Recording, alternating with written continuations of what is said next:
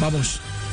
Eh, lo cierto es que hoy estuvo eh, luciendo en medio eh, de los favoritos, no tuvo caídas, no tuvo problemas. Y escuchen el análisis que hace del trabajo de su equipo, porque protegerse en medio de los adoquines es realmente una labor de equipo. Y hoy el Arkea Sansic sí que funcionó y Nairo sí que anduvo bien en la etapa 5.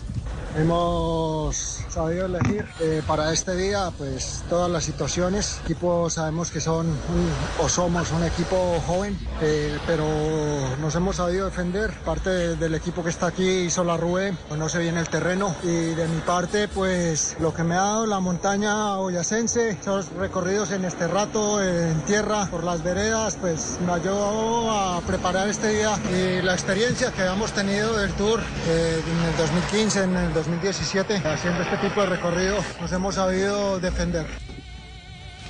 Bueno, la experiencia no se improvisa y Nairo hoy eh, lo ratificó justamente en esta, en esta etapa, siendo el mejor de los nuestros justamente al llegar a, meta.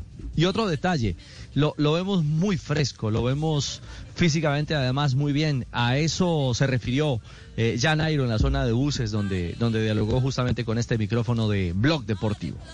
Bueno, se ha luchado, se ha sufrido, se ha gozado, pero nos mantenemos aquí. Y como hemos visto llegar, eh, también hemos visto salir a muchos. Y los de mi década pues ya somos pocos y también pocos con ganas, así que nada, disfrutar cada momento, no todo ni siempre es ganar, es hacer papeles importantes, es, es aprovechar y es dar de qué hablar como el día de hoy.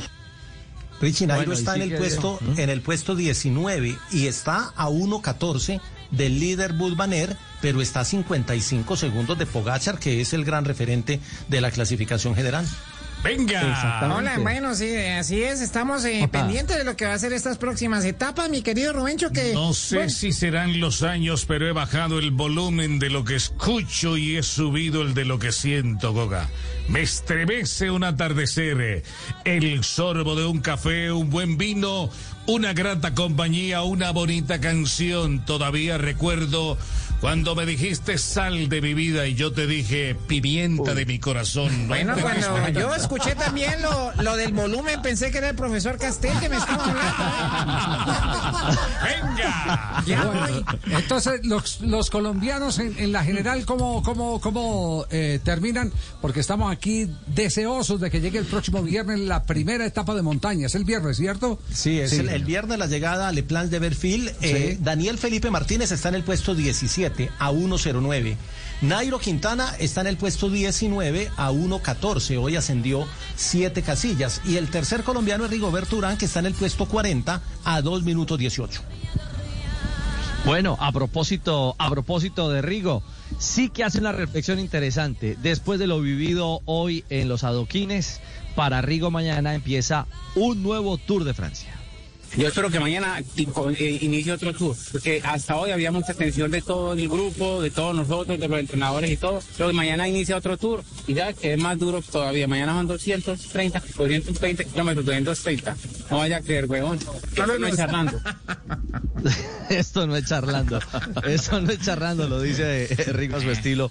Y es, y es cierto, Rigo, lo de mañana entre Vinche, aquí en territorio belga, y Long, Longwy en Francia, porque salimos de nuevo de territorio francés, ahora Eh, yo estamos en también lo vi, Bélgica. papita. Mañana, territorio belga, veraco, hermano. Vamos a, a lo mejor de nosotros, huevón. Y, y bueno, mañana empieza otro tour diferente. Esperamos que no, no perder tiempo y seguir de para adelante, porque estamos en territorio belga. ¡Venga! Sí, Belga. así, que así sea. Venga, Rigo, eh, escuchemos a Dani, a Dani Martínez y su balance de lo que fue justamente también para el Ineos la batalla de hoy aquí en el Tour.